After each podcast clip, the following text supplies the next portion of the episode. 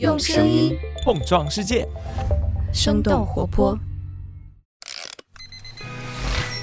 开始以来，欧美不知道你最近在社交媒体。生动早咖啡与你轻松同步日常生活与商业世界。嗨，早上好呀！今天是二零二三年的八月二十一号，星期一，这里是生动早咖啡，我是来自生动活泼的梦一，几条商业科技轻解读，和你打开全新的一天。不知道你平时是否爱在短视频平台上看旅游达人的分享内容？一直以来，旅行类的相关视频在抖音平台上总是会有着不错的关注度。根据抖音官方统计，二零二一年十月到去年的九月期间，抖音旅游达人直播带来了超过一百五十八亿人次的观看。过去一年，入驻抖音生活服务的酒店旅游类商家增长接近百分之二百，平台上酒旅业务的增长则超过了三倍。今年六幺八期间，不少的明星也开始在抖音上卖起了旅游类的产品，部分明星直播间的单场交易总额超过了上亿元。不过，和火热的观看量还有交易数据相比，最终拿着直播间团购券前往目的地实际消费的人群占比却并不高。根据三十六氪的报道，目前在酒旅类目上，抖音达人直播的产品核销率，也就是团购券被使用并且完成对账的比例，只有百分之五左右。带酒旅商家信息的短视频核销率大约是百分之二十五，这个数字不仅远低于抖音餐饮团购券百分之五十以上的最终使用比例，也低于美团或者是携程旅游产品的实际核销率。那为什么在抖音上激情下单的人不少，但最终前往旅游目的地实际消费的人群比例并不高呢？今天我们的清解读就与此相关。在这之前，我们先来关注几条简短的商业科技动态。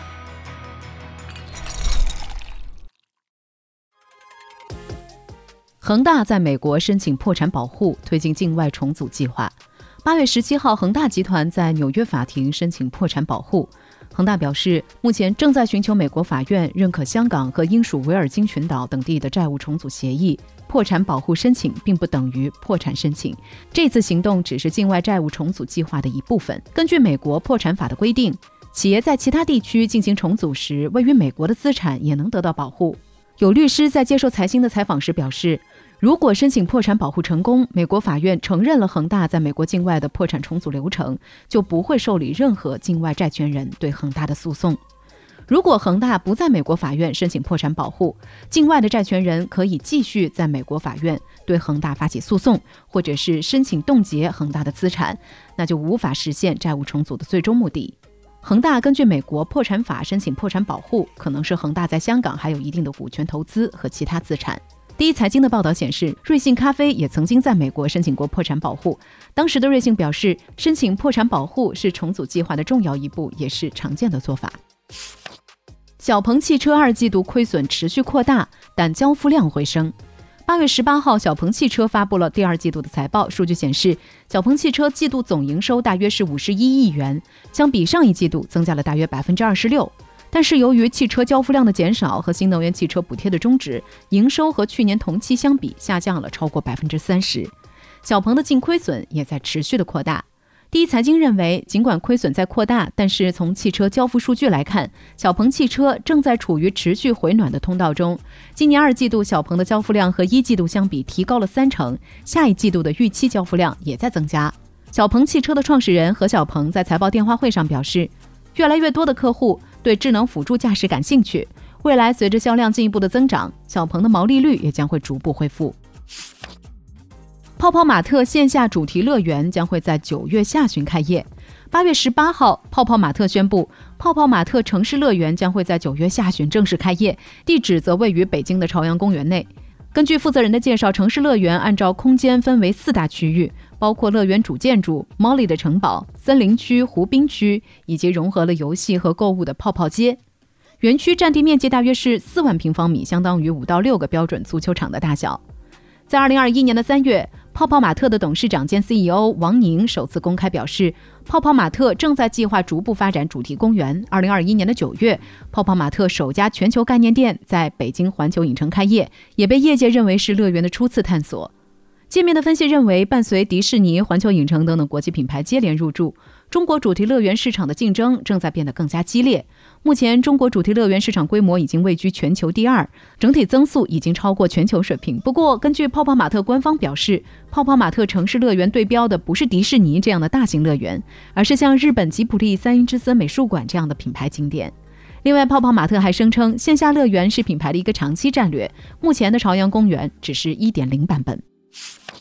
B 站二零二三上半年亏损二十一亿，预计明年能实现盈亏平衡。八月十七号，哔哩哔哩公布了今年二季度和上半年的财报。数据显示，今年上半年 B 站总营收是一百零四亿人民币，净亏损超过了二十亿元。不过，二季度 B 站亏损的幅度已经在减少。在节省成本方面，B 站的运营费用和营销费用都有超过百分之十的降幅。在节省成本同时，B 站二季度的日活跃用户已经接近一亿，包含了直播服务和大会员的增值服务业务收入占到了总营收的四成，是 B 站的第一大业务。而广告业务在二季度同比增长接近四成。随着视频带货功能的推出，B 站电商类广告收入也在翻倍增长。通过带货广告获得收入的 UP 主数量也已经翻了三倍。不过，B 站下调了今年收入的预期。B 站的董事长兼 CEO 陈瑞表示，由于个别游戏的发行时间延长，漫画、电商等等非核心业务还处于调整期，所以收入不及年初的预期。不过，陈瑞对明年实现盈亏平衡的目标仍然有信心。以上就是值得你关注的几条商业科技动态，别走开，我们马上和你聊聊为什么在抖音上旅游产品下单的不少，但是最终前往目的地实际消费的比例并不高呢？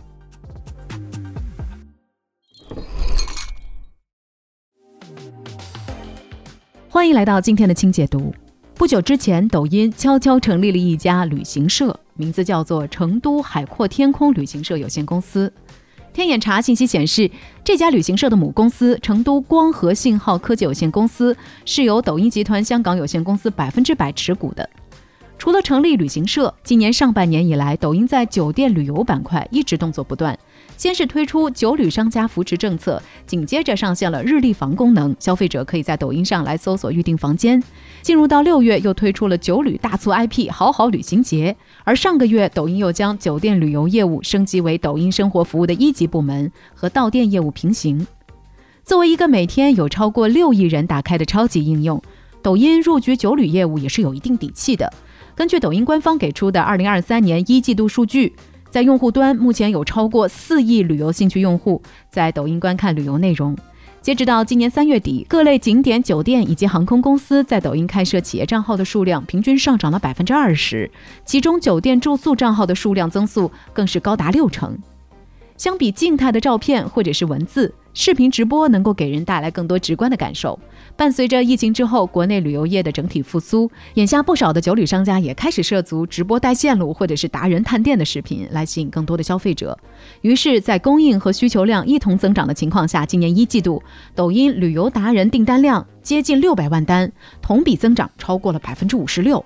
尽管有着庞大的流量基数，各项指标也在不断的攀升，但是对于很多入驻的商家来说，比起点击率或者是订单量，有一个关键数值更让他们关注，那就是核销率。作为消费者，当我们在不同的平台购买了团购券或者是优惠券之后，还需要前往对应的实体商家，向他们展示我们线上购买的优惠券二维码。商家扫描验证之后，一次由线上平台到线下商家的核销才算完成。如果消费者团了券，但不去线下商家验券，那么这笔团购的费用仍然会在平台过时不完成的话，团购的花费则会自动退还给用户。所以核销率的高低是直接影响着商家的最终收益的。根据三十六氪的报道，目前抖音带酒旅商家信息的短视频核销率大约是百分之二十五，而达人直播酒旅产品的核销率只有百分之五左右。也就是说，一百个通过直播下单的用户当中，只有五个人最终会去现场完成消费，远低于抖音餐饮团购券平均百分之五十的核销率。另外，根据 CBN Data 的报道，二零二一年携程官方直播中预售酒旅产品的平均核销率在百分之三十以上，部分酒店的比例可以达到七成左右。根据国海证券的研报，去年美团到店酒旅业务的平均核销率要比抖音高出百分之二十七，而美团相关订单核销之后的资金总规模大约是抖音的八倍。那为什么抖音上酒店旅游业务的订单不少，但最终前往目的地实际消费的比例并不高呢？原因之一。从种草到目的地距离有点长。抖音的种草场景往往是用户在没有出行计划的时候，偶尔刷到了某个视频或者是直播，被其中的美景或者是设施吸引之后，便产生了我也想要去体验一下的当下渴望。于是伴随着直播间热闹的氛围和令人心动的价格，最终激情下单。然而，通过短视频或者是直播让消费者为情绪买单，往往是充满不确定性的。与餐饮或其他本地消费不同，酒店或者是旅行的订单一般不太能实现立即出发。打工人既要考虑假期的安排，还要顾及整体的预算。一趟旅行的消费决策过程，往往受到行程、时间、价格等多重因素的限制，远比一次餐饮消费复杂得多。当即时渴望无法快速得到响应，冲动逐渐消退之后。恢复理智的用户又会重新打开应用，默默取消了订单。所以，酒店旅行这样高客单价而且需要审慎决策的业务，更加适合有明确规划和搜索意图的用户。在携程或者是美团这样的平台上，当用户去尝试了解信息的时候，就意味着他们已经有了比较明确的出行意愿。打开应用的首要目的。就是为了给接下来的旅行寻找合适的产品，因此最终前往目的地消费的比例也会更高。也就是说，酒店旅行类产品的核销率与人们从下单到使用的时长，也就是核销周期，正好成反比。今年三月，抖音发布的《抖音生活服务酒旅行业价值通案》也证实了这种判断。其中，景区门票类产品的核销周期最短，所以它的核销率也会相对更高。旅行拍摄类产品的平均周期最长，而这类产品的核销率也会比较低。原因之二，营销属性大于交易功能。之前抖音的酒旅业务主要是在短视频或者是直播中挂在团购链接，继而吸引消费者去购买并且团券。而购买了酒店团购券的消费者还需要另外查看酒店的剩余房量，自行预约。由此带来的问题就是整个交易链路都比较的繁琐。在节假日的出行高峰，就很可能会遇到到店没有空房，或者是涨价的情况。那随之而来的，当然就是退单率高涨，核销率降低。不过不久之前，抖音上线了日历房模式，用户可以直接在抖音平台上来确定房型和日期。至少在酒店类目下，抖音的流量效率可能会进一步的提升。不过日历房对于酒旅订单核销率的影响，还需要一定的时间验证。另外，缺乏完整高效的供应链体系，也是摆在抖音面前更加艰难的问题。八月十号，文旅部宣布扩大出境团队业务国家规模。这个消息一出，携程上的出境游产品瞬时间搜索增长超过了二十倍。这就意味着在线旅行平台仍然牢牢占据着消费者的心智，更不用说商务酒旅这一块，美团都难以撬动的业务。无论是呼叫中心还是平台对接流程管理，都有着很高的人力、还有资源以及技术门槛儿。虽然雅高等等酒店集团已经入驻了抖音，但是目前来看，更多的还是属于营销方面的合作，预订以及服务方面的打通，更不是简单上线日历房就足够的。根据三十六氪的报道，对于大部分商家来说，接入抖音几乎都是通过价格优势来吸引用户，属于薄利多销。虽然目前抖音酒店热力房的预订服务费仍然是去年公布的百分之四点五，远低于携程百分之十左右的佣金，但是如果算上支付给达人的费用和其他的运营成本，